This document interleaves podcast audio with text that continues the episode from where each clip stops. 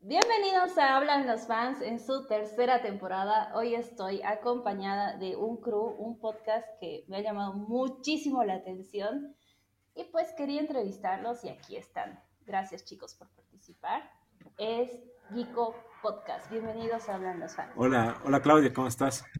Eh, sí, ¿Cómo eh, están? estamos junto a Rick y Pablo. Preséntense. Hola Claudia, ¿cómo estás? Hola, Claudia, gusto. Lastimosamente no, no pudo estar Bernardo presente. Bernardo vive en Argentina, entonces eh, nuevamente él tiene trabajo también días de feriado. Ya no es feriado, según tengo entendido. Pero obviamente nos manda la, la mejor onda y bueno, pues como siempre, ¿no? O sea, todo el apoyo siempre para Geekeko Podcast. Sí, sí, y bueno, podemos comenzar justo con el nombre Claro. que creo que la mayoría siempre tiene el problema. Ah, sí, es, La discusión eterna. es- es- pero ya habíamos, ya habíamos consolidado, ¿no? Que era Geekeko Podcast y eso ha sido gracias a, los amigos de la Gracia TV también, ¿no? sí, sí. que hemos tenido unos amigos que tienen su programa en Facebook que hemos discutido bastante de cómo se llama nuestra página. ¿Cómo debe- ¿Cómo se debería pronunciar nuestro nombre? Sí, claro. A ver, a ver, entonces lo he Eh, pronunciado mal. lamentablemente sí. Es, es, es, es, es No, Es una de las Es- variantes. Era- Sí, es media hora hablando con Freddy, no le he preguntado eso. Ya, a ver, Ah, Por eso es, es, es. ¿cómo se pronuncia, por favor? Geekeko. O sea, es una mezcla de Spanglish, como le dice Freddy, Sí. ¿no? Es geek, obviamente, de, la, de lo que es el contenido geek que tenemos.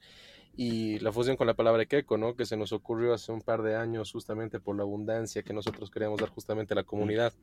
Entonces hicimos esa, nos inventamos esa palabra prácticamente, ¿no? Exactamente. Ok, ya, entonces Ajá. Kikeko. Con 40 episodios de podcast en Apple Podcast y en Spotify, con 47 videos en YouTube, con más de 1300 seguidores en Facebook, están aquí. Su primera temporada, si no me equivoco, ha sido el 2017, No, no, El fue el año pasado. pasado, de hecho, el 2020. Sí, en 2020. el año pasado. Y, y creo que no- en ok. Facebook creo que ya no son 1300, son Sí, 13000. Te faltó un cero. Que hemos pillado. Ah, sí, sí, perdón. Sí, sí, hay que mover la Ay, coma. no, qué horror. Ya, Sí, sí, o sea, gracias a Dios ya hemos roto, la verdad. a ver, No, producción. nos, nos estaba costando, nos estaba costando el, eh, el tema de seguir creciendo Sí. en Facebook. Eh, llegamos a los 10.000 y medio que nos estancamos, pero gracias a Dios, o sea, con la renovación del podcast y demás ha venido creciendo igual, o sea, la verdad es que la base de gente que nos sigue es muy buena y es eh, tenemos seguidores que son súper fieles. Y que de verdad ayudan a hacer crecer el podcast, ¿no? O sea, el podcast, el programa, o sea, justamente alguna vez hablábamos eso con el equipo, de que era el paso natural para la página, ¿no? Que podamos hacer este programa. Y la verdad es que también tenemos la ayuda de una productora muy buena que es Blacklight eh, Producciones, Blacklight Studios, que nos ayuda mucho con esto, ¿no? Y obviamente siempre queremos tratar de mejorar el producto que ofrecemos. Wow, o sea, tienen productora y todo. Ok, eh, No, cre- cre- Eh, créeme que hemos arrancado súper, Sí, sí, o sea, sí, súper si quieres vamos a artesanal. las bases. ¿ya? Sí, o sea, súper para los artesanal. primeros episodios yo tenía audífonos de Avianca, de esos que te, no te regalan, te robas del avión. Y grabábamos en el Ay, no. celular. Sí. O sea, o sea, grabamos en el celular. de hecho, si, si quieres te, te lo ordenamos y vamos desde el principio. A ver, la, la- la- sí. vamos a las A ver, la, la bases, página sí tiene muchos más años, muchísimos más. Eh, pero el año pasado ya eh, pandemia y cosas así, y ya había el proyecto de, de tratar de comenzar un podcast o algo, tal vez video y demás. eh, no se daba hasta, hasta el tema de la pandemia. Y como dice Rick y Pablo, nos animamos y de una, sin, sin pensarla mucho, y como siempre decimos, a, a lo punk, o sea, hemos hecho un podcast sin saber cómo hacer un podcast, ¿no? Eh, grabamos con celulares, eh, nos inventamos la mejor forma de sincronizar, hemos aprendido a editar todo, y después ya con, ganando recursos y demás, hemos comprado micrófonos, hemos comenzado con alianzas con productoras y demás, pero, pero todo ha surgido muy rústico, ¿no? Y, y, y así un poco hemos tratado de mantener esa esencia hasta ahora para que no sea un producto muy eh, como a veces ya cuando lo llevan a la tele o, o, a la radio que ya es un poco plástico, digamos, eh, tratamos de seguir con la, con la onda desde el principio, ¿no? Wow, ¿y en qué momento surgió el canal de Twitch? Eso ha surgido, eh, la verdad es que siempre queríamos nosotros eh, Bueno, un día te voy a contar la verdad, ¿ya? Un día, un día, Exclusivo para claro, acá, por un, día estábamos así con el podcast y dijimos, che, ¿y qué tal si de una vez nos creamos en todas las redes existentes habidas y por haber el nombre de Geekeko por si acaso? Exacto. Y dijimos, ah, ya, bueno, y así es como abrimos el, el canal de Twitch. No, para que nadie nos robe el nombre. Exactamente, porque eso después te quieren Era. cobrar caro y demás, es, es una vaina. Y lo empezamos a explotar más con el tema del podcast y además con gameplays que hacen justamente Bernardo, eh, la parte de Ikeko que no está acá, pero que él se dedica mucho, mucho a lo que es el gaming y Pablo y Freddy lo han, lo han hecho también en juegos cooperativos, en juego Pokémon. También hemos, hemos eh, lanzado por ahí el tema del podcast también porque Twitch es una plataforma que es muy generosa.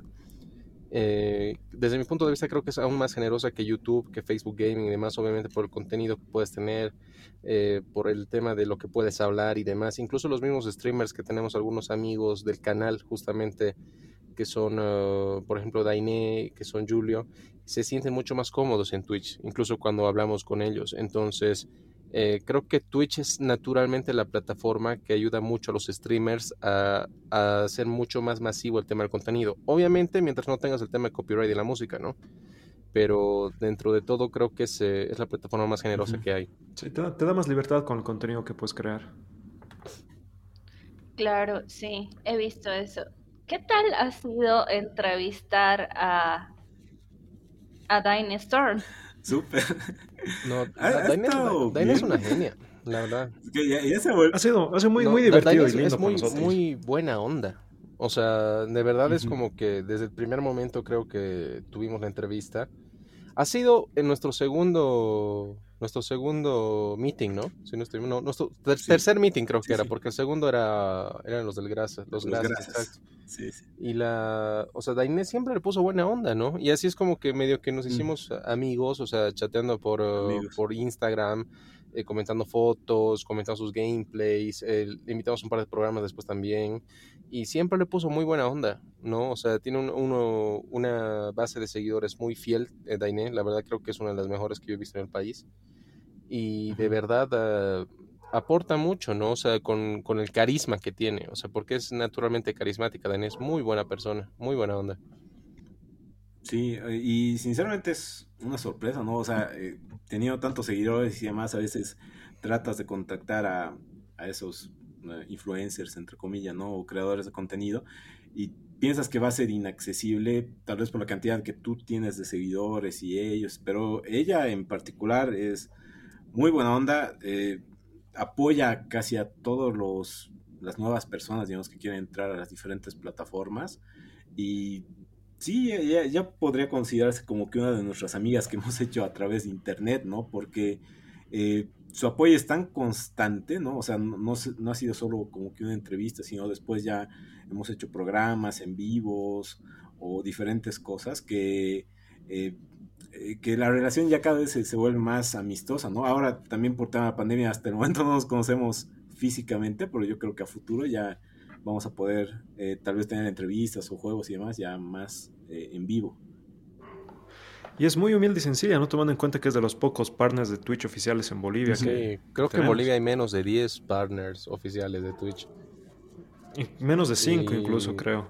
Sí. Y Daine siempre, siempre nos aporta la buena onda, la predisposición, a pesar de que estábamos empezando con el podcast, ella sin dudar estuvo con nosotros ahí desde, desde el primer momento que la convocamos. Ujú. Han dicho, han dicho algo que, eh, que quiero saber en realidad, porque a mí sí me ha pasado y quiero saber si a ustedes les ha pasado, de invitar a alguien y que les cobren No, por gracias la a Dios, no. Hasta ahora, hasta Mira ahora, que O sea, gracias a créeme, Dios no nos que ha si llegara a pasar no, no tuviéramos la entrevista. Porque no, o sea, no, no, no es nuestro, o sea, nuestra idea justamente, ¿cuál es? O sea, ¿cómo nació la idea de la página más que en el mismo podcast? Era crear contenido eh, y replicar, porque si te fijas, por ejemplo, en, hay páginas de YouTube, yo en ese momento leía mucho una página española, ¿ya? Y que yo, y obviamente las noticias pues salían eh, con diferencia horaria de más seis horas, ¿me entiendes? Entonces yo me amanecía leyendo esa página y dije, pucha, ¿por qué no podemos replicar lo mismo, no? O sea, tienen tanto contenido rico en, eh, en otros países y nosotros acá no tenemos algo que se base en eso. Y como, eh, o sea, la verdad en ese momento yo desconocía si es que había ah, una página así. Y era, o sea, y era justamente por eso hacer de que la comunidad crezca y la comunidad solamente va a crecer si compartes con ellos, ¿me entiendes? Entonces, el objetivo justamente de Ikeko era hacer eso, o sea, eh, hacer crecer, compartir, o sea, eh, de hecho, obviamente, ah, exacto, obviamente nosotros eh, también hemos trabajado con auspiciadores que sí nos han, nos han pagado algún fee, digamos, obviamente por el tema del trabajo que hemos hecho y demás, pero siempre que es una colaboración o demás con otras páginas o con incluso negocios locales de, de gente que está empezando o arrancando, siempre damos una mano porque nuestra intención no es tanto lucrar con esto. Obviamente, si vienen unos pesos, nadie te va a decir que está mal, ¿no? Pero nuestra idea siempre es que esto vaya creciendo, o sea, que crezca la comunidad y que se apoye. Sí, y además también eh, cuando hemos comenzado a elegir invitados, o sea, no, o sea, hemos ido primero con amigos y después hemos intentado con gente un poquito más conocida y hasta el momento nadie nos ha dicho, te cobro, ¿no? Pero si a vos te ha pasado, qué pena. Sí, no, de verdad. Como dice Rick, si nos pasara, definitivamente no lo haríamos. Créeme, créeme que la comunidad en Bolivia, eh, tanto geek mm. como de podcasters, streamers y demás, no es tan grande como en otros lugares. No, o sea, no es tan grande mm. como en otros países. Y ya obviamente de que quieras cobrar o, o tal vez, o sea, por, la entrevista y demás, no va a ayudar a que esto crezca. Obviamente, si que el futuro tú ves como, obviamente yo respeto esa decisión eh, particular, no sé si es que quieren cobrar o algo, pero no vas a llegar muy lejos si es que no haces que la comunidad crezca primero. Entonces, eh, creo que ese es el primer paso que tenemos que hacer todos como, como comunidad acá en Bolivia, no solamente comunidad geek, sino comunidad podcasters. ¿no? Y eso es algo que nos recalcó mucho Julio la vez que lo entrevistamos, ¿no? Julio igual es un gigante del... A nivel regional, ¿no? No solo Bolivia. Eh, a nivel regional, porque eh, no nos olvidemos que él ha, estado castellano, si no me equivoco, eventos de, Dota y, LOL, creo, si es que no estoy mal a nivel internacional acaba de volver de Perú, es un gigante ya Julio.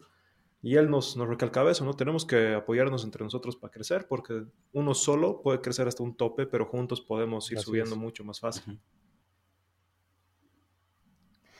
Yo la verdad no conocía podcasts bolivianos, sinceramente. Creo que el primer podcast que he escuchado es uno mexicano, pero ya eh, adentrándome en esto, he empezado a encontrar el de ustedes, el Equilibrium Podcast, he vivido muchísimos podcasts más, pero no crecen y supongo que no crecen precisamente por la falta de apoyo que hay. No, pero eh, estoy muy feliz de, todo, de todo su progreso y que estén aquí participando. más bien gracias a ti, ¿no? siempre es un gusto, dentro de lo posible, siempre que podamos colaborar lo vamos a hacer. Créelo, créenos eso, ¿no? Y la gente que nos escucha igual, o sea, para, para eso estamos. O sea, de verdad, nosotros, nuestra intención siempre es eh, que la comunidad crezca. O sea, siempre decimos eso, ese es nuestro, como nuestro mantra. Y estamos avanzando en pro de eso, ¿no? Incluso había, había días, eh, te comento, o sea, nosotros estamos trabajando con una marca de bebidas energizantes el año pasado, que de verdad ya nos costaba grabar para ellos porque ellos querían específicamente algo, o sea, incluso, o sea, nos hemos dedicado solamente a hacer eso mucha parte del, del último trimestre del año pasado y estábamos, o sea, nos moríamos así de sueño y todo, pero lo trabajábamos, ¿me entiendes? Y era justamente porque queríamos que eso se dé a conocer, que crezca, ¿no? Obviamente ya le hemos dado nuestro toque y es como que ya se hace mucho más llevadero, entonces la idea, la idea es esa, la idea es esa, o sea, la idea es, eh, es direccionar todo, o sea, todo, todo, lo que te gusta, desde mi punto de vista. O sea, recién es el 25 de mayo el día, el día del orgullo geek, como le decimos, ¿no? Y había una frase ahí justamente que me, que me gusta mucho, que la dijo Simon Peck, que es un actor que actuó en Misión Imposible, Star Trek y otras películas más, que te dice que ser geek es eh, compartir, o sea, ser geek es justamente totalmente liberador porque te puedes emocionar como un niño de lo que a vos te gusta y compartirlo con el mundo sin ninguna vergüenza, ¿no?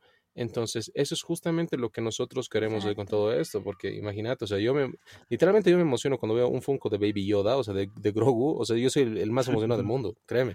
O sea, yo tengo mi colección y me van a botar de mi casa porque ya tengo más Grogus que ropa, así te digo, o sea, es, es difícil, ¿no? Pero son cosas, o sea, que cada uno le, le gusta, le encanta, y la idea es esa, o sea, compartir lo que te gusta. Obviamente, por ejemplo, tú por qué tienes un podcast, digamos, si te pregunto, o por qué entrevistas a la gente, o sea, supongo que es porque te gusta, ¿verdad? Es algo que te, que te gusta, es un hobby, no sé. Claro, o sea, hay que decir la verdad, el podcast no, no da dinero. Es un hobby. Tienen que saberlo. De hecho, todos tenemos un, un segundo trabajo que sí nos paga como adultos responsables que somos, pero esto no genera dinero. O sea, Esto es un hobby. eh, hablando así, e- en netas, sí. Pero, a ver, los he invitado precisamente porque quería hablar de qué es ser geek. Porque eh, ser geek es, es un... O sea, ha, ha estado un tiempo mal visto, luego ahora tenemos otra perspectiva. La mayoría de la gente, eh, como decía eh, James Gopacho, es un colombiano que es geek también. Decía que ahora la, la gente busca ser evangelizada por los geeks y creo que es un término Sí. bien chistoso, pero es cierto porque como que ahora que está de moda te buscan y, y tú eres el amigo que o sabe de videojuegos o sabe de anime o sabe de, de la, yo qué sé, Marvel, DC o Star Trek, Star Wars. Tú eres la persona que usan como referencia para saber de estos temas. Entonces, mi pregunta va en la siguiente. Mitos y verdades de ser geek. ¿Ustedes consideran que, eh, ustedes tres, consideran que tienen la influencia uh, sobre sus amigos o sobre su público? Sobre estos Eh, temas. sí, totalmente. A ver, antes de, de que tengamos el podcast, en, en mis anteriores trabajos, siempre que salía un tráiler, se anunciaba una película o algo, lo primero que hacíamos todos en la oficina venía a preguntarme, che, puta, ¿quién es Pantera Negra, digamos, no? O quiénes son los Guardianes de la Galaxia porque hay un árbol y una ardilla que habla. Entonces sí, cuando eres geek, eh, te vuelves un punto de referencia para las personas, para las personas normales, entre comillas, ¿no? Te ven como, como el que les puede ayudar con un poco de información en esto que Ya se puede ser no es trending. normal. ¿Eso te refieres? No somos tan normales, ¿no? No se considera normal, no se considera, o sea, eh, supongo que llegas a un nivel de fanatismo que no se considera normal. Por ejemplo, tú has dicho no ve con, con los Baby Yodas. Yo tengo de Superman mi cuarto Necesito- lleno y no creo que sea de una persona neces- normal. necesito Pasarnos Yo soy foto. fanático de Superman Sí. desde que tengo 12, 13 ¿En años, serio? pero hacía full. O sea, créeme. Soy súper, súper fanático de Superman. Ah, Soy no, yo no tanto. Ah, ya, bueno, vamos, vamos a hacer una competencia luego de Eh, lo peor es que la Eh. mayor cosa, o la mayor parte de la colección de Superman de mi Sí. hermano, yo se la regalaba. Bastante. Ahora, y yo le he armado su Por eso, Ah, por colección. no. eso- por eso es que me no gusta. Pero el tema, como estabas mencionando, de, de ser una referencia, incluso es una responsabilidad, si quieres. ¿Sabes por qué? Porque tú tienes que estar al día con lo nuevo que está pasando en el mundo geek, como te estaba mencionando, Pablo, que te vas a un punto de referencia. Y si no dices algo bien o algo equivocado o, o estás mintiendo, si quieres, por creer que, em, por, o sea, por hacer de que la gente te crea más, o sea, que te crea más o que tú sabes más del tema, tú vas a alejar a esa gente, ¿me entiendes?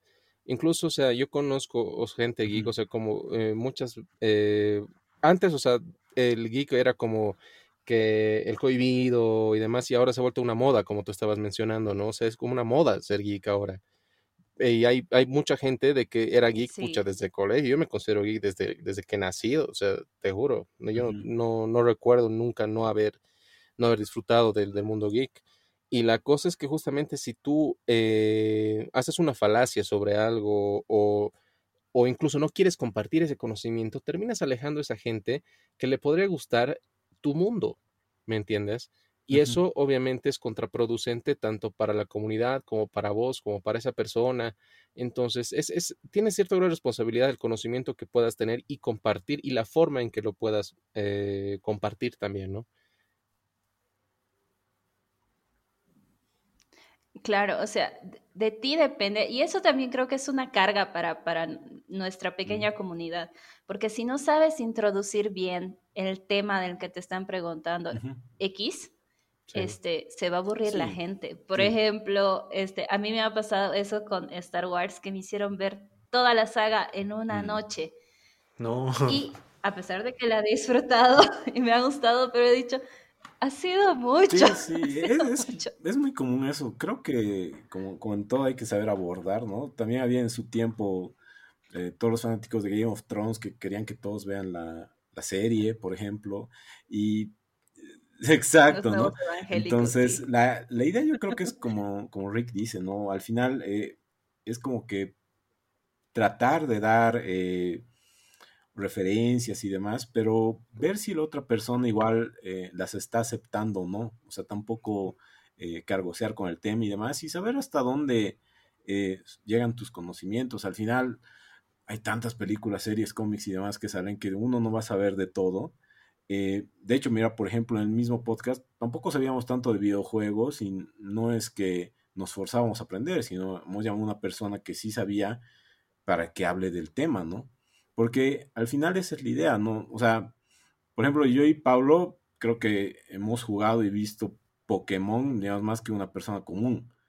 Pero no por eso es que Rick no es geek, o al revés, él ha visto muchas más veces, no sé, las películas de Marvel, leído cómics y demás, y no por eso yo no soy. Entonces, creo que la idea es más complementarnos y unirnos, ¿no? Al, final, ah, la idea es como cualquier cual otro pasatiempo, que la gente, que todos estén disfrutando de lo que se habla, ¿no?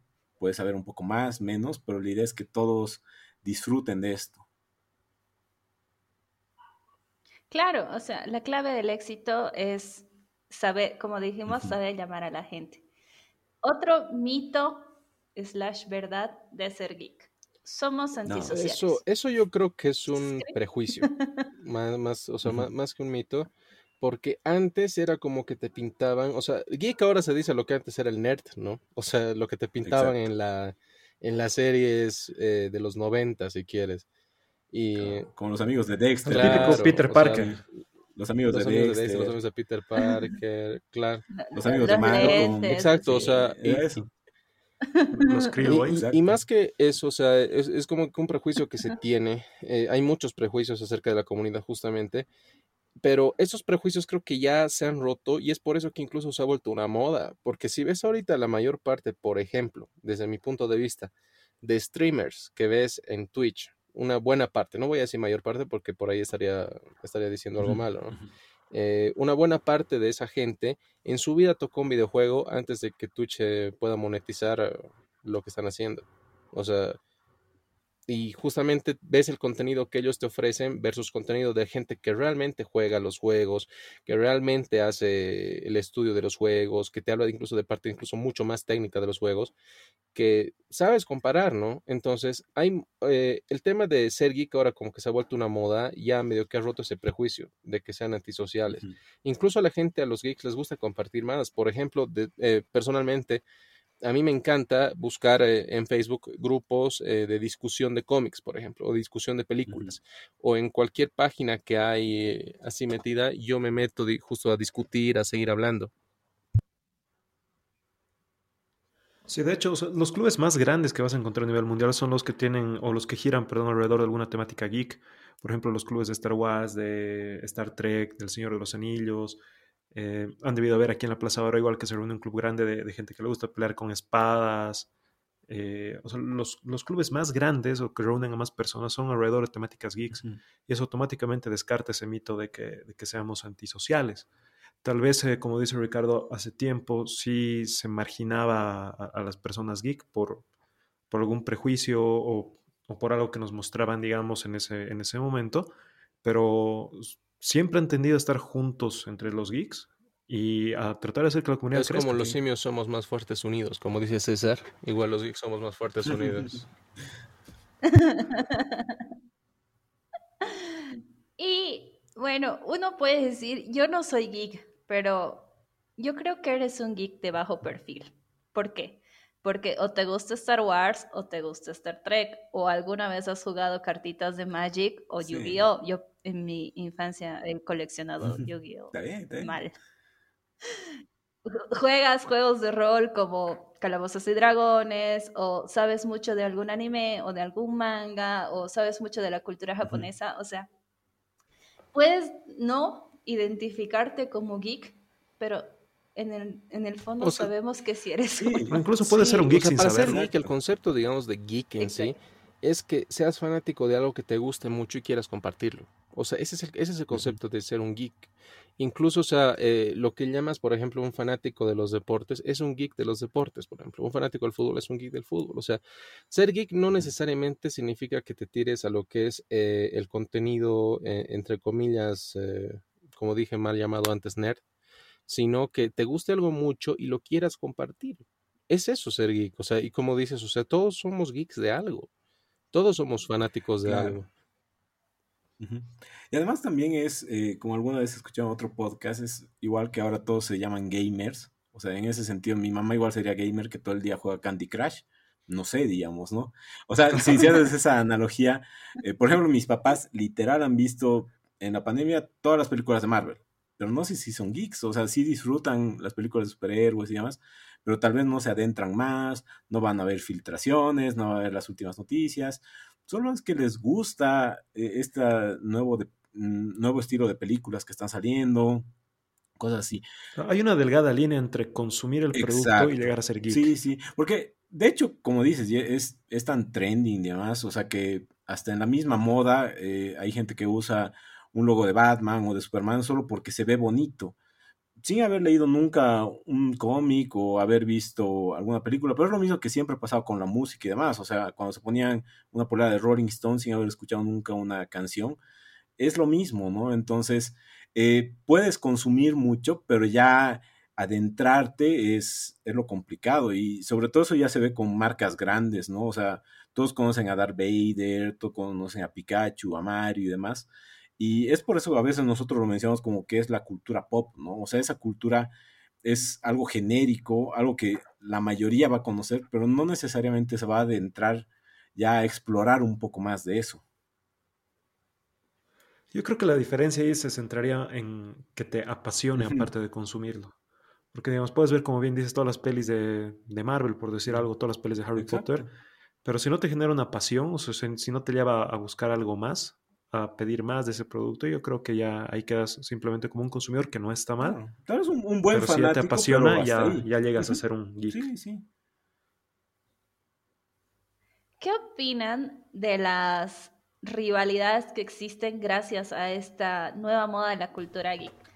Refiriéndome más en específico a lo típico que se ve tanto en foros o en Twitter o en el mismo Facebook, que es entre Marvel y DC. Siempre existe esa pelea y las peleas entre geeks siempre han estado presentes, digamos. Superman, Star Trek, Star Trek, Star Wars. Sí, Star Trek, Star Wars, que es lo más milenario. Eh, el Señor de los Anillos, Harry, Harry, Potter, Señor de los Sony, Xbox, eh, Nintendo, Sega, o sea, Mario, Mario Sonic, o sea, siempre, siempre va a haber esto y es justamente porque la gente desde mi punto de vista, quiere demostrar de, lo que a ella le apasiona más es mejor que lo que a vos te gusta. No, o sea, eso, eso para mí no es, no es correcto. Como te digo, o sea, siempre es mejor o sea, compartir y conocer más. O sea, yo, yo empecé siendo fanático de los cómics de Marvel y me adentré con el tema de DC a full y ahí me enamoré de los cómics. O sea, no, no es que era un pasatiempo, yo me enamoré de los cómics de DC, pero no he dejado de leer Marvel, ¿me entiendes? O sea, y me di cuenta de que si es que me cerraba solamente en uno, iba a perder un universo súper rico al otro lado. Entonces, eh, también yo no soy fanático de las películas clásicas, por ejemplo, de Star Trek, pero me encantan las nuevas. Y yo soy fanático de la trilogía original y la segunda trilogía de Star Wars, y yo pienso que la nueva es basura, ¿me entiendes?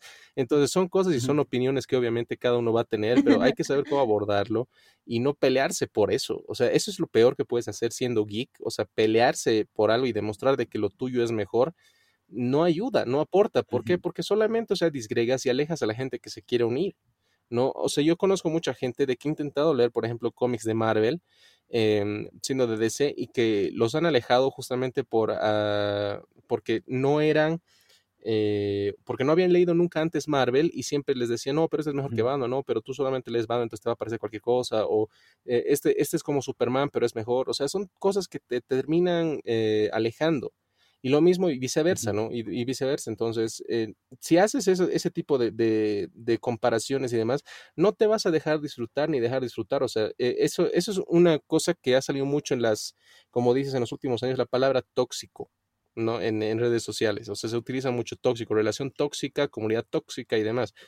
Y es, es, es dicen tóxico porque justamente te termina alejando, ¿no? Si tú te tienes que alejar de las cosas que son tóxicas y eso no está bien. Por eso es que, por ejemplo, nuestro, eh, nuestro programa eh, se dedica a buscar tal vez lo más que se pueda de todas las noticias que hayan en la semana, por ejemplo, y compartirlas. No nos dedicamos solamente con algo, solamente cuando hay un evento súper grande, por ejemplo. O sea, y nos dedicamos netamente a eso porque nos va a faltar el tiempo. Pero la idea, la idea siempre es tratar de que de que se comparte todo, claro, porque, o sea, hay, hay, cosas como tú dices justamente, Claudia, que tú no conocías podcasts bolivianos, ¿no? Y si no, si no hubiéramos, eh, tal vez si no hubieras escuchado el podcast nuestro u otro podcast, como estás diciendo, el equilibrio y demás, que es de una amiga, justamente, eh, no hubieras em, eh, no, no, hubieras, en, no te hubieras adentrado en este mundo, ¿me entiendes? Tal vez, eh, por ejemplo, si nosotros hubiéramos sido agresivos con lo que a vos te gusta y no, no hubiéramos hecho, digamos, que nos escuches otro episodio y otro episodio, tal vez te hayas alejado y hubieras perdido esa oportunidad tal vez de meterte en ese mundo, ¿no? Después ya cuesta mucho más, porque la primera experiencia no ha sido buena. Sí, además es eh, al final de salirte del tema, por así decirlo, porque, por ejemplo, si te gusta los cómics en general, mm, es como si te gustara el fútbol, ¿no? Te va a gustar el fútbol, al final sí vas a tener un equipo que te gusta más y, menos, pero vas a disfrutar el deporte. Lo mismo aquí, ¿no?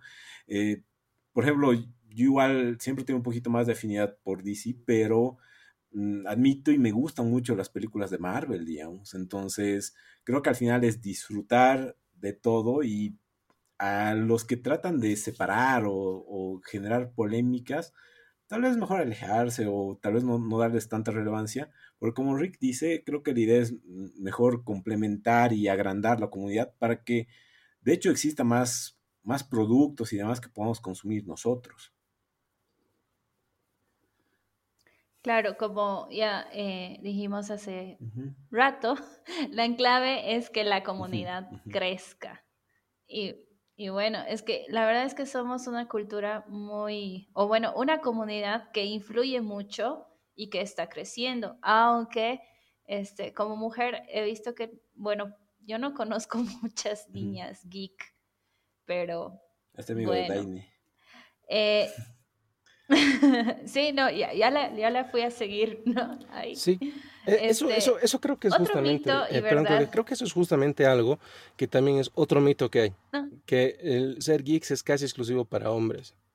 Eh, y eso, obviamente, o sea, es mucho más difícil encontrar a una mujer que sea geek, eh, pero siempre le va a gustar algo y apasionar algo. O sea, de eso no tengo dudas, digamos. O sea, yo, yo estoy casado Ponte crepúsculo. O sea, hay gente que tiene, que, hay gente que tiene eso de Harry Potter, por ejemplo, que le gusta mucho. A mí me, a mí me encanta Harry Potter. Me encanta Chayanne también. Pero el tema, el tema justamente es que es más difícil encontrarlos o, o conocer, digamos, eh, más de sus gustos, porque tienen gustos mucho más variados, pero sí encuentras, sí hay, o sea, todos somos geeks de algo, solamente nos hace falta identificarlo bien. Ese es el tema. Eh, eh, y es cierto, la verdad es que sí. Tal vez ahora que lo pienso, sí tengo muchas amigas. Y tienen su comunidad también, ¿no? Tienen su comunidad. Y, y, sí, la verdad sí. Y de esta otra película que es basada en esa, este... Ah, 50 sombras de Grey. 50 sombras de Grey. Sí. Son depravadas, pero geeks. Geeks de lo depravado. de lo depravado, exacto. Algo que sí eh, he visto que me han calificado a mí también, y, no sé, la verdad es que yo considero que sí, ese es el, peor mito que podría haber, que es porque interesarnos en ciertas cosas como, bueno, en este caso voy a tener que decir, este, películas de dibujos animados o algo así, ah. nos hace inmaduros. Y creo que eso es la peor, o sea, lo peor que le puedes decir a alguien que es fanático. Claro, como que lo que consumes es infantil, para eso les recomendamos que vean la serie de Invencible. O sea, vean, que es o sea, incluso el mismo contenido, ese es un prejuicio que se tiene incluso desde eh, los años 40, eh, 50, eh, desde, desde la parte del cómic, por ejemplo. A, mí, a mí me gusta mucho la historia del cómic, incluso no solamente el cómic en sí, sino la historia del cómic. Y decían que todas estas historietas eran muy dirigidas a los niños y eh, esto perduró hasta los 70 más o menos, 70, 80, donde empezaron a salir historias mucho más oscuras, mucho más duras, como Watchmen, El Caballero de la Noche regresa, El Caballero de la Noche ataca otra vez, eh, eh, después tenés la muerte de Superman en los 90, o sea, el contenido ha cambiado tanto que ya no solamente por ser un dibujo animado es para niños, ¿no? Incluso Barbarella, por ejemplo, que era un dibujo animado, eh, era, era tirado con un contenido adulto bastante picante, ¿no? el tema de Walking Dead, o sea, eso no lo va a ver un niño menor a 10 años tranquilo, sin que tenga pesadillas. O sea, hay cosas así. O sea, ese, es, un, eso es un tema que siempre va a tener. Eh, como tú dices, el tema de los dibujos animados. Eh, Ricky Morty no creo que sea contenido para niños, ¿no? Incluso tiene un tema, un tema de Adult Swim, exacto. Tienes Los Simpsons, tienes Padre de Familia, tienes, o sea, cosas así, que el mismo contenido ya no es dictado por eh, la forma en que se presenta, sino por el contenido que te muestra. Pero además de eso, igual eh, es irse a, la animación como tal. O sea, igual si ves animación entre comillas para niños, con lo que nos hemos criado, por ejemplo, eh, si una persona te dice que mm, solo es para niños, es que nunca lo ha visto y demás, y, está partiendo de la base de un prejuicio. O sea, por ejemplo, cuando nosotros éramos niños, en, en las caricaturas como Dexter y demás, ya veías inclusión, veías cosas de LGTB, veías cosas que están escritas por gente adulta y presentadas a niños. Y ahora es más. O sea, yo sigo consumiendo animación y es a veces lo que hablo en el podcast, que hay muchas películas, por ejemplo, Soul, es para niños. O sea, la ves y es así clasificada para todo público, pero tiene mensajes más profundos que películas hechas en live action. Entonces, si partes de este, el concepto de que toda la animación es para para niños, digamos, eh, eh, exceptuando lo que ya la consideran animación para adultos, eh, te vas a perder de mucho y sobre todo te vas a perder de cosas que las nuevas generaciones ya las van a adoptar. Te vas a quedar hasta un poco obsoleto en las nuevas cosas que se presentan, ¿no? O sea, por ejemplo, en las nuevas animaciones ya ver una pareja LGTB es tan normal que en nuestras épocas iba a ser todo un escándalo, ¿no? por ejemplo, Los Simpsons ya se ha vuelto tan aburrido porque se ha vuelto en una copia de Padre Familia, ¿no? Puedes encontrar mejores referencias a ciertos chistes hasta adultos en animación que se hecha para adolescentes, ¿no? Entonces, eh, creo que eh, irse con los prejuicios nunca va a estar bueno y tal vez cerrarse, ¿no? Si es una cosa de Disney o si es una cosa solo animada, eh, ya ya va a ser algo para niños, creo que es el camino incorrecto, digamos, que una persona debería tomar. Ok. Bueno, sí. No, pasa, pasa, Pero pasa. No pasa siempre. siempre yo creo que justamente lo que es geek está hecho para romper prejuicios. Porque creo que, mm. o sea, muy aparte, obviamente, de, de comunidades como la LGTB, eh, comunidades raciales, minorías y demás, eh, los geeks se dedican también a eso, a romper estereotipos. O sea, no, no voy a comparar obviamente uno con otro porque son muy distintas, pero en el tema de romper prejuicios, creo que sí. O sea, sí, porque es de todos, ¿no? O sea, querer mostrar que la comunidad es, es otra cosa a lo que te imaginas. Incluso a, mí una vez, una, una, vez me pasó una historia justamente de lo que, de lo que mencionas. De, yo fui a una fiesta y era una fiesta así de, de, de full gente que era geek y demás, pero yo fui con una camisa y un pantalón. Entonces, eh, por eso pensaban de que yo no era geek. O sea, para que te des cuenta.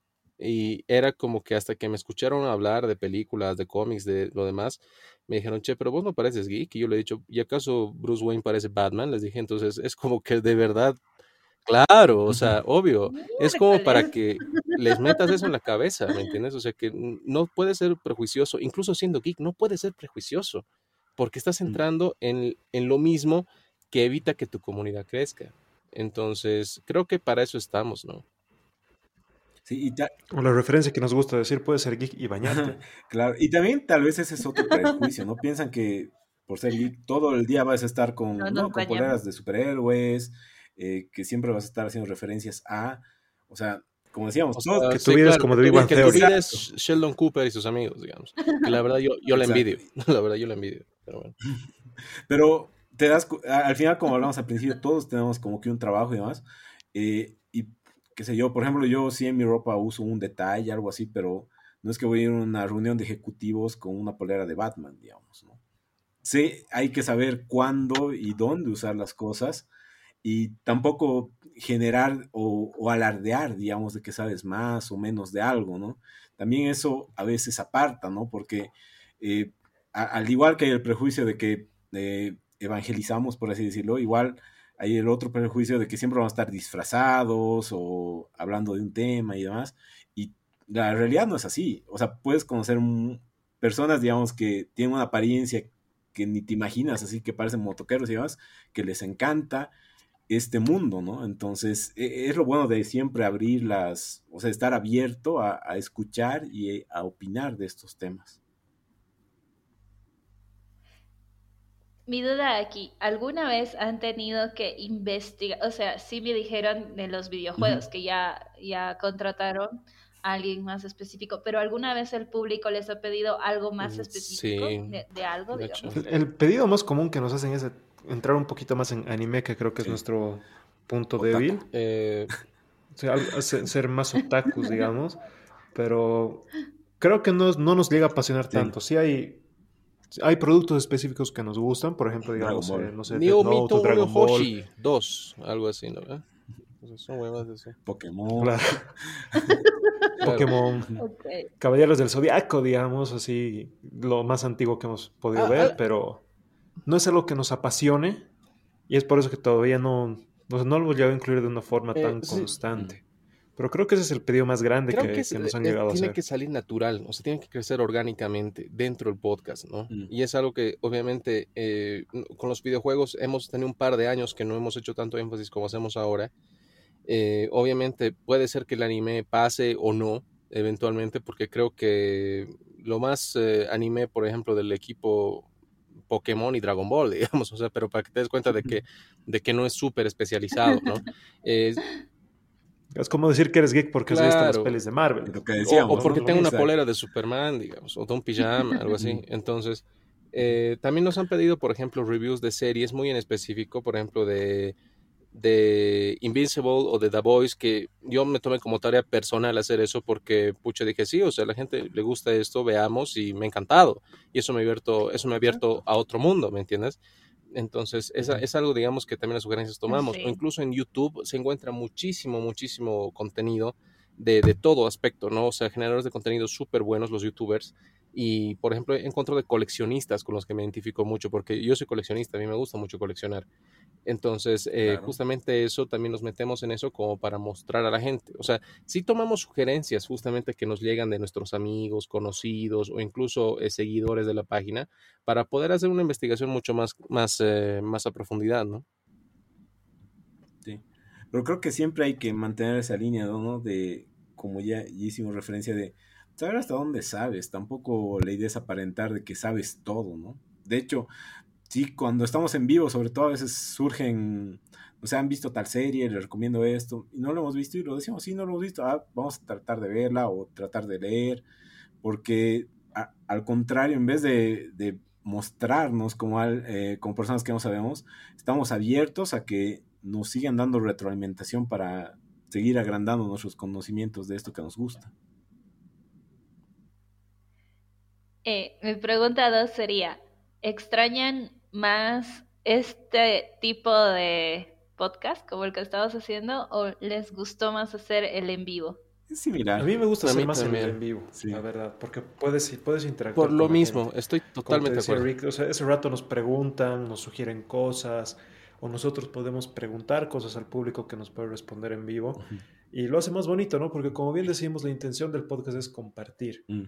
Y un en vivo nos permite tener esa interacción no solo entre nosotros, sino con toda la gente que le interesa y que en ese momento pueda estar conectado. Sí, como, bueno, hablamos un poco antes de, grabar, el, tema del podcast, eh, o sea, digamos, te, te, daba un poco más eh, calidad, por así decirlo, en ciertos puntos o que puedas eh, estructurar de alguna manera, pero perdías mucho la interacción. Y creo que ganar esa interacción por perder un poco a, ratos, no sé, la fluidez o trabarte con alguna cosita, eh, esa fluidez y, eso lo vuelve más orgánico, ¿no? es como la conversación que estamos teniendo aquí, tal vez hasta es bueno subirlo sin cortes ni nada más, porque la gente lo escucha más normal, ¿no? Y esa fluidez, esa eh, organicidad que se da, sobre todo en, los streamings, creo que vale mucho la pena. Y además, a veces se te pasa tan rápido el tiempo que, o sea, no es que te falta, digamos, pero como que el público te sigue pidiendo y lo puedes ir alargando y alargando, cosa que a veces en el podcast uno se limitaba a, uy, no, ya es más de 45 minutos, hace una hora, tal vez no nos escuchen o tal vez sí. En cambio, en este sabes que te están escuchando, o sea, hay gente en vivo. Tampoco es que lo hemos dejado de lado el podcast, lo seguimos subiendo, pero hasta recomendamos, ¿no? Vean el video, vean la retransmisión, porque eh, sí se pierde un poquito, ¿no? a ver, bueno, si eres una persona que estás ocupada y demás, puedes solo escucharlo y vas a entender, pero a veces la interacción o que te mandan una pregunta y demás, y le estás respondiendo al vivo, eh, es otra cosa, ¿no? Te, a, la mayoría de la gente les gusta y en lo particular a mí me gusta. ¿A ti, Rick? A mí me encanta más hacerlos en vivo, la verdad, porque... Y era algo de que siempre lo discutíamos a un principio, ¿no? Hacer en vivo o no. Y es como que eh, puedes tener un cierto... una cierta reticencia si quieres hacer el tema de la del en vivo porque puede ser que el contenido que tengas no sea del agrado de la gente, pero lo que te ayuda a la gente, si tienes una base buena como la que de verdad, o sea, nosotros eh, tenemos la fortuna de tenerlo, eh, puedes adecuar el contenido y seguir hablando y hablando y hablando. Entonces nosotros ya mm. proponemos, si quieres, un menú de contenido, o sea, un, par de, temas sobre los cuales abordamos e incluso nos dicen, ¿y qué piensan de esto? ¿Qué opinan de esto? ¿Qué hablan de esto? Entonces podemos irnos desviando un poquito, pero siempre dentro, o sea, dentro del contenido que nosotros queremos mostrar, ¿no? La verdad es que hacer el en vivo aporta muchísimo más, desde mi punto de vista. Hacer el, podcast es, es, algo muy bueno. La verdad es una, es una herramienta de una plataforma muy buena pero el tema de hacerlos en vivos eh, creo que ayuda muchísimo más al desarrollo de no solamente tu, tu canal, sino también de tu contenido. igual el, detalle es que en un video pueden salir muchas cosas mal. Sí, pero e, eso, incluso, incluso los chistes, es adrenalina, incluso, los chistes internos, ¿no? Que teníamos, porque teníamos varios chistes internos en el podcast que teníamos que cortar, por ejemplo, y ahora es como que en vivo los decimos y la gente disfruta. claro, la gente lo disfruta igual con nosotros, entonces. Sí, no, por ejemplo, en el anterior se nos cortó y demás, pero sigues, o sea, es, más fluido, es más orgánico, la, la gente lo disfruta más porque a veces al em, editar mucho un contenido sí se ve bonito, pero se pierde a veces la esencia, ¿no? Y al final puedes compararlo con muchos programas de YouTube o otros podcasts y todos van a estar editados o hasta mejor editados, ¿no? Y eh, tal vez tu edición no es tan buena, pierdes ahí. En cambio, cuando es en vivo e, es lo que sale y como sale y creo que a la gente le gusta más porque es más real. Algo que siempre les pregunto a las personas que entrevisto es a, si tuvieran la oportunidad de entrevistar a quien sea. ¿Del mundo? Quien fuera. Del mundo. ¿A quién sería? Vivo, vivo o muerto. ¿Real, Real o ficticio? no importa. hacemos sucesión espiritista si quieres. Créeme que estuvimos a nada de tener una, así que tampoco estamos muy lejos. Sí, nuestro especial de Halloween ha sido medio turbio. He visto, creo, su, su, video de, de, la Ouija de Halloween. Ah, ese era un cortito, pero tienes que escuchar el la Ouija, la Ouija de Mattel. de la Ouija de Mattel. A ver, pero, pero si tuviera que entrevistar a alguien eh, dentro de todo, o sea, para contenido geek y para hacer crecer el canal ahorita, me gustaría mucho personalmente eh, entrevistar a, un director como Kevin Smith o Zack Snyder o los hermanos Russo, por ejemplo, porque ellos han hecho que un contenido geek sea mucho más mainstream, si quieres. O sea, desde mi punto de vista, ¿por qué? Porque te da otro approach, ¿no? Te da, te da otra, te da otra mm, forma de ver las cosas, o sea, cómo es que ellos han hecho ese trabajo o cómo lo han pensado, craneado para llevarlo a ese punto, ¿no? Yo, te voy a responder más como fanático. Yo quisiera a Junichi Masuda, el creador de Pokémon, para saber más cosas de Pokémon. Y ya como fanático, si pudiera cualquier persona, ahorita un poco trend, pero Anya Taylor Joy, quisiera porque como que recién está comenzando su carrera pero ya va a ser de lo más sonado de aquí, en mi opinión, a, a muchos años. O sea, se va a convertir en las actrices más destacado. Claro, eh, y, ahorita, y, ahorita, que está comenzado es más accesible. Pues, pues, te han dado eso. Yo, también, te han dado eso, puedo entrar, o sea, si, si es por ese lado Gal Gadot, uh, Scarlett Johansson. Te han dado eso. Te han dado eso. Obvio, porque, porque están, están, están, están empezando las carreras, voy a decir. Sí, te han dado eso. Vos quieres ir a los rusos. Yo, yo, yo voy a justificar con eso. No, no hay ningún problema. No sé. Le van a dar los rusos vos nomás. Dale, Pablito. A ver, a mí me gustaría a, Kevin Por todo el oh. aporte que hizo al MCU, porque ha sido, ha sido el productor detrás de, todo. del boom que nos ha generado Marvel. Eh, por otro lado, también me gustaría a Akira Toriyama, el creador de Dragon Ball, uh. que ha sido, ha sido con lo primero que me he obsesionado así desde pequeño. O sea, me gustaban los Power Rangers, digamos, me gustaba Supercampeones, Caballeros del Zodiaco, ¿no? Pero con Dragon Ball era sagrado, o sea, tenía que llegar a mi casa a almorzar, a hacer mis tareas para a las 4 poder ver Dragon Ball sin falta. Sí, sí. Esperando que Goku lance la Genkidame y de repente a Bolivisión se le ocurría resetear los capítulos y tenía que volver otra vez a ver a, Gohan naciendo. Sí, sí, sí. Oh. Mi infancia. Ok. ¿Cuál sería la dificultad que han tenido la más grande con el podcast? no como grupo. A ver, bueno, han sido varias. Em, como te hemos comentado, a comenzar eh, tratando de que sea algo digno, porque no teníamos el equipo, no teníamos nada. Eh, eso ha sido como que el, primer bache. Después, sinceramente, ha sido la edición, porque eh, el hacer el audio era sencillo, eh, hasta cierto punto, ya cuando la agarras es relativamente fácil, es algo que hasta para subirlo es liviano, pero como queríamos dar un contenido adicional que ya era el video, eh, el tema de la edición del video, más, más eso, más como Rick dijo que eh, una empresa nos decía, nos pedía un contenido un poco más exclusivo, el tiempo que se tomaba en toda esta edición, tanto de audios como videos, ya era, era mucho, ¿no? Entonces, ese era como que un punto que, que hacía que el podcast sea difícil, digamos, ¿no? De, gestionarlo hasta cierta parte. También e, esa ha sido una razón por la, por la, para irnos a los streamings, porque, eh, como decimos, es más orgánico, pero a la vez ya no hay esa postproducción. Sí hay que preparar, pero igual lo preparábamos antes, ¿no? Entonces, como que es más eficiente por esa parte.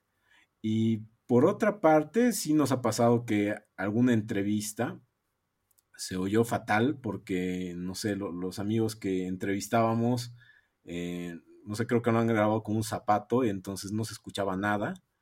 Y arreglar eso, digamos, era difícil. Y lo peor era que era como esto, todos nos estamos riendo, entonces hacer una edición de eso era muy complicado. Pero en general, eh, más allá de las dificultades, haciendo una retrospectiva, creo que han sido más cosas útiles que nos han, nos ha dado el podcast, ¿no? O sea, más allá de solo nuestro podcast, nos ha ayudado a conocer más gente, tal vez no solo geeks, sino otras personas que hacen podcast, y aprender de algo que en lo particular yo no sabía todo este tema de la edición, y hasta expresarnos más, porque ha sido la, nuestra puerta de entrada para algo que ya queríamos hace mucho tiempo, de ya darnos nuestra opinión, no, no solo escribiendo, sino que la gente nos escuche, que, que haya un poco más de interacción, porque antes solo dábamos noticias, o sea, en posts y demás, pero nos ha ayudado hasta a expresarnos mejor y demás, que esos eran los primeros errores que teníamos al principio, ¿no? Nos trabábamos mucho, había muchas pausas y demás, pero ahora ya, eh, personalmente, eh, me ayuda a mí, por ejemplo, mucho a expresarme y demás. Sí, uno empieza con la voz así de... Eh, este, Exacto, la típica.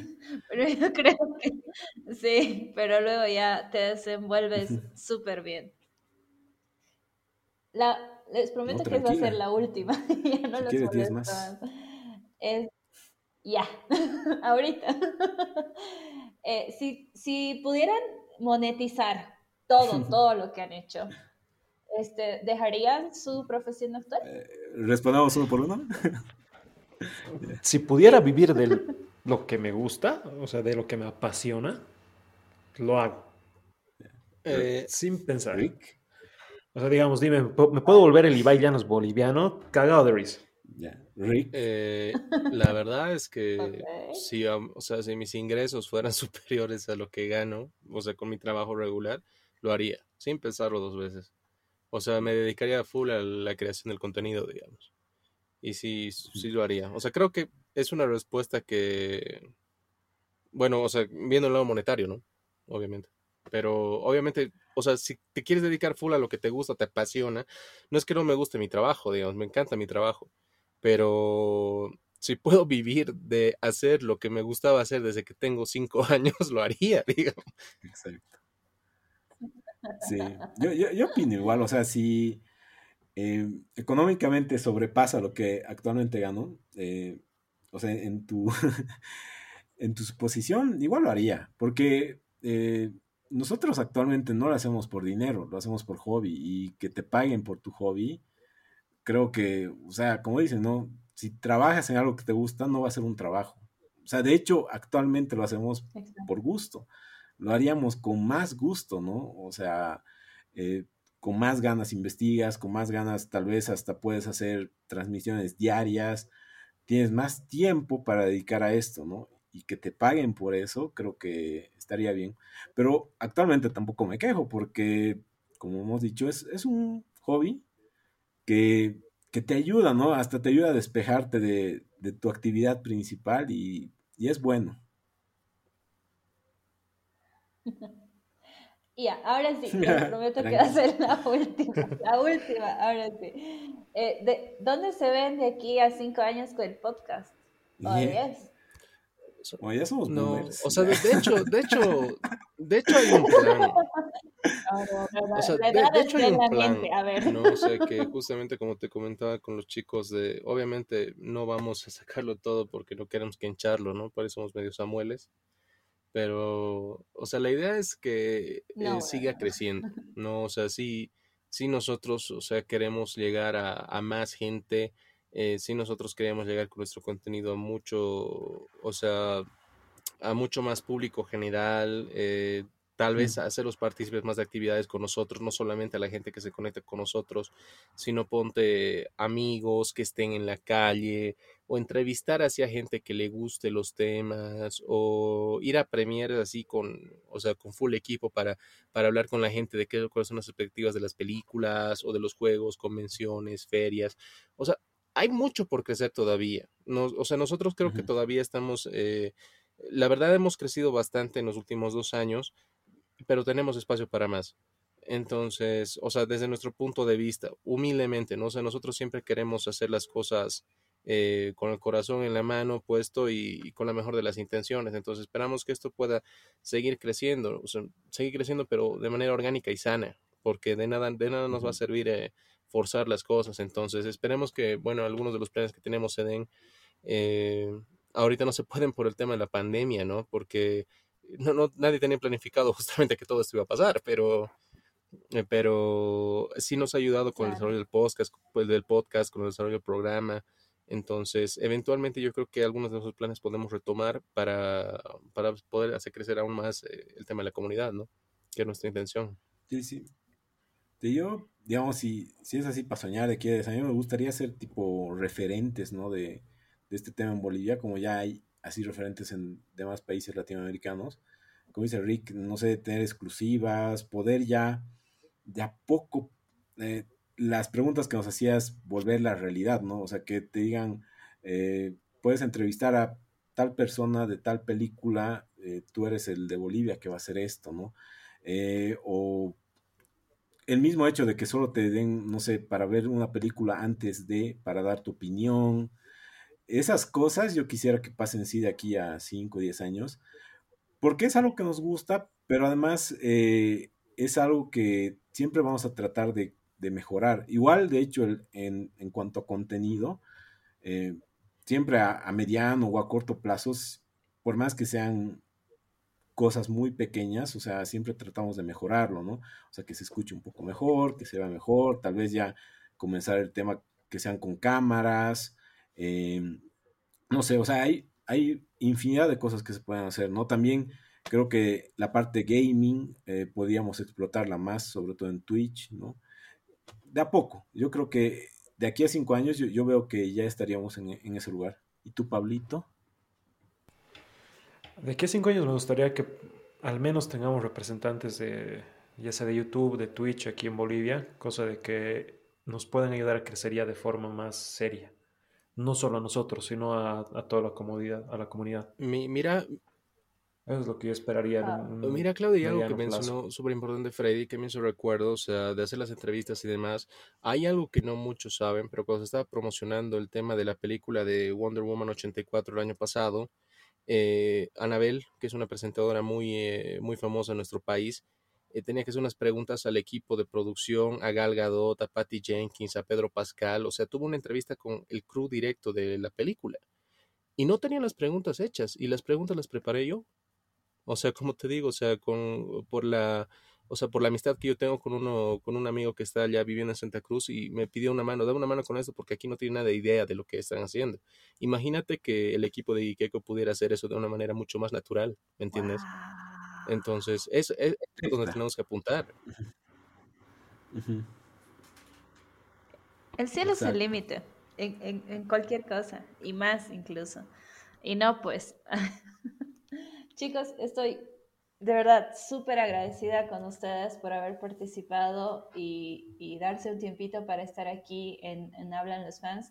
De verdad que para mí son mi referente de podcast. nosotros todavía estamos buscando, o sea, ¿qué es un podcast? Entonces, en Google. No, ahí sigo guiando otro ciego, podemos ser, no me importa, los, los cuatro nos caemos, ¿qué importa? La verdad es que me gustó mucho hablar con ustedes, este, voy a dejar todas sus redes sociales aquí abajo, les les recomiendo mucho que vayan a seguirnos. Este, les dejo este, este último espacio para que sugieran, recomienden, no sé. Eh, no, muchísimas gracias. Bueno, antes que nada, gracias. Sí, gracias, Claudia. Igual algún rato que nosotros retomamos entrevistas o qué sé yo, en algún vivo, eh, estamos contigo igual te entrevistamos o charlamos de algún tema. A mí me parece una excelente sugerencia, ¿no? Como para hacer en el podcast justamente, una excelente sugerencia para escuchar, porque siempre hay algo más detrás de las producciones que hay, entonces creo que, que tu canal, justamente Claudia, muestra eso y es algo muy importante. Sí, me gustaría que nos acompañes cuando tengamos algo, algo relevante de Superman, como nos dices que te encanta, te apasiona, para que puedas compartir con nosotros igual y, y, dar anuncios importantes respecto a Superman, ya sean alguna nueva serie de cómics, eh, películas, lo que sea, nos gustaría tenerte con nosotros. Ay, qué, qué lindos. no sé llorar. No, no estamos eso. Siempre que se pueda apoyar hay que hacer. Esa es nuestra forma de pensar. Sí. Y bueno, las recomendaciones del capítulo que nos pidió. Dale, Rick. Recomendaciones. ¿De cualquier, de cualquier tema, cualquier aspecto? Es, a ver, yo te voy a decir, hay una serie de que me recomendaron a mí, que ya la había recomendado en el podcast, que era ¿Quién mató a Sara? Ya, es una serie de Netflix, original de Netflix, que tiene un componente novelesco, telenovelesco bastante interesante, que al principio no parecía tan novela, ¿ya? Y hace dos noches terminé de ver la segunda temporada y le metieron full mexicano. Así, full, full, pero eh, super novela. O sea, la, la más top de las novelas. Así que, si han visto ya la primera temporada, recomiendo que vean la segunda. Obviamente no es tan buena como la primera, pero sí tiene un componente novelesco que les va a hacer reír bastante. Porque dices, o sea, esta, o sea, cuando ves la usurpadora a los siete años, era como que decías, mm, esto puede pasar, digamos, pero ahora te das cuenta y dices, esto ni en pedo pasa. ¿Me entiendes? Entonces yo lo he visto más como una tragicomedia ahora, esto de quién mató a Sara 2. Una parodia. Una parodia. Claro. esa, es la primera recomendación. Ah, y la segunda, que una película que la volví a ver, de, de, que ya fue recomendación nuestra de la semana pasada, era Army of the Dead. Esa, que la volví a ver y la disfruté. la volví a disfrutar. La verdad es muy buena, o sea, véanla. Son cositas así para pasar el tiempo y les va a gustar mucho. Hay canales incluso en YouTube, o sea, que les puedo contra recomendar. A vos que te gusta la colección, eh, Claudia, te recomiendo el, canal de Mad Hunter Channel, que es un mexicano también que colecciona. Cuando no había pandemia, se la pasaba viajando por el mundo recolectando las cosas más extrañas del mundo de sus colecciones. y te lo contra recomiendo. Ahí búscalo y te va a encantar. Te aseguro que te va a encantar. igual, igual voy a eh, reciclar recomendaciones, pero bueno, es que hay una que, que, me gusta mucho, que es una serie que ha sido muy infravalorada cuando ha salido y de hecho con Rick coincidimos que es buena, que es Batman The Brave and the Bold. Porque es infravalorada, muchas veces la han juzgado por su animación y demás, pero creo que sobre todo para las personas que quieren comenzar a adentrarse al, mundo de los cómics en general, o sea, te dan capítulos cortos, te enseñan nuevos personajes, te enseñan orígenes, te enseñan orígenes de villanos y de una manera muy bien contada. Y de hecho, este es, por ejemplo, un gran ejemplo de, que en ese tipo de animación puedes meter uno que otro chiste picante, por ejemplo, y es para niños, ¿no? Y la otra, que, está buena igual, y no sé si la han podido ver hasta ahora, es Cruella, gran película. Si no la han visto, tienen que verla. De hecho, la vi porque la es que, es que está muy buena. O sea, eh, me ha gustado esto de que se nota que han tenido mucha inspiración de otras películas, ¿no? Tipo un poco de, de, no tanto de Joker, yo diría un poco más de Margot Robbie, ¿no? Con el tema de, de Harley Quinn, digamos. Eh, también El Diablo Viste la Moda. O sea, han tomado referencias, no es copia, pero está buena. Eh, eh, está muy buena. Pablito, tus recomendaciones para cerrar, por favor.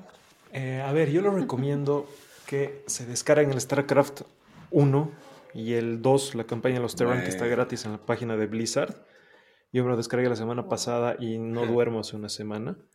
Todas las noches nos estamos conectando con, con mis amigos para jugar. Buenísimo. Eh, adicionalmente, un canal de TikTok, que es el de Paco HDZ77. un, top geek, eh, si no me equivoco, él es español, que igual es súper fanático de Superman y de todo lo que es relacionado a los cómics. No solamente Marvel y DC, sino que conoce de muchas otras casas de cómics, que te aclara muchas cosas. Tú le puedes lanzar una pregunta a su TikTok y te la explica de la mejor forma posible. Ese sí es un gran ejemplo de geek que sabe compartir lo que sabe y lo que le gusta con el menor hate posible. O sea, no es, no es un geek para nada tóxico. Y un canal de Twitch, que es el de Kamikaze, eh, ¿cómo es? es? Kamikaze Evil, que es un, es un cruceño, es un cambita que es, o sea, si, si realmente no tienes problemas con las malas palabras, lo vas a pasar bomba. es un tipo de lo más carismático. O sea, con decirles que, el tipo le mete su streaming con bolo y con café ah, coñac en mano. Tenemos que tener. O sea, volea con café coñac más y no la pasas bomba, es demasiado gracioso. señores. Sí, sí. Tú, Claudia, ¿qué nos recomiendas? wow, a ver, creo que se han robado bueno, eh, creo que la, las dos recomendaciones que son Invencible ah, y The Voice, que, me han encantado, las dos, si no las han visto, vayan a verlas porque Invencible por lo menos yo decía, ¿para qué? otra serie X. me ha callado la boca y... Y sinceramente me arrepiento de haber dicho que no era buena. Pero bueno, chicos, eh, de verdad, muchas gracias por su tiempo. Me ha encantado entrevistarlos, eh, saber mucho de, cómo han empezado y, y voy a tomar todo eso de retroalimentación, la verdad. Eh, les agradezco mucho, mucho. Eh, la verdad es que yo he mandado el mensaje así diciendo, ah, por ahí me responden, por ahí no. Así que, de verdad que algo bonito que me ha traído el podcast es poder entrevistar a gente que sí quiero conocer más. gracias a ti por la invitación. Gracias a ti, Claudia. Mil gracias a ti por la oportunidad. muchísimas, muchísimas gracias. Sí. Y bueno, esto es todo en Hablan los fans. Si se han quedado hasta, hasta esta hora, porque están muy acostumbrados a los episodios chiquitos, pero si se han quedado hasta aquí, denle like, suscríbanse y eh, vayan a seguir en todas las plataformas que tienen. Sí, sí, sí. Vamos bien. Perfecto. y también a nuestro canal, chicos. Bye. Que les vaya lindo.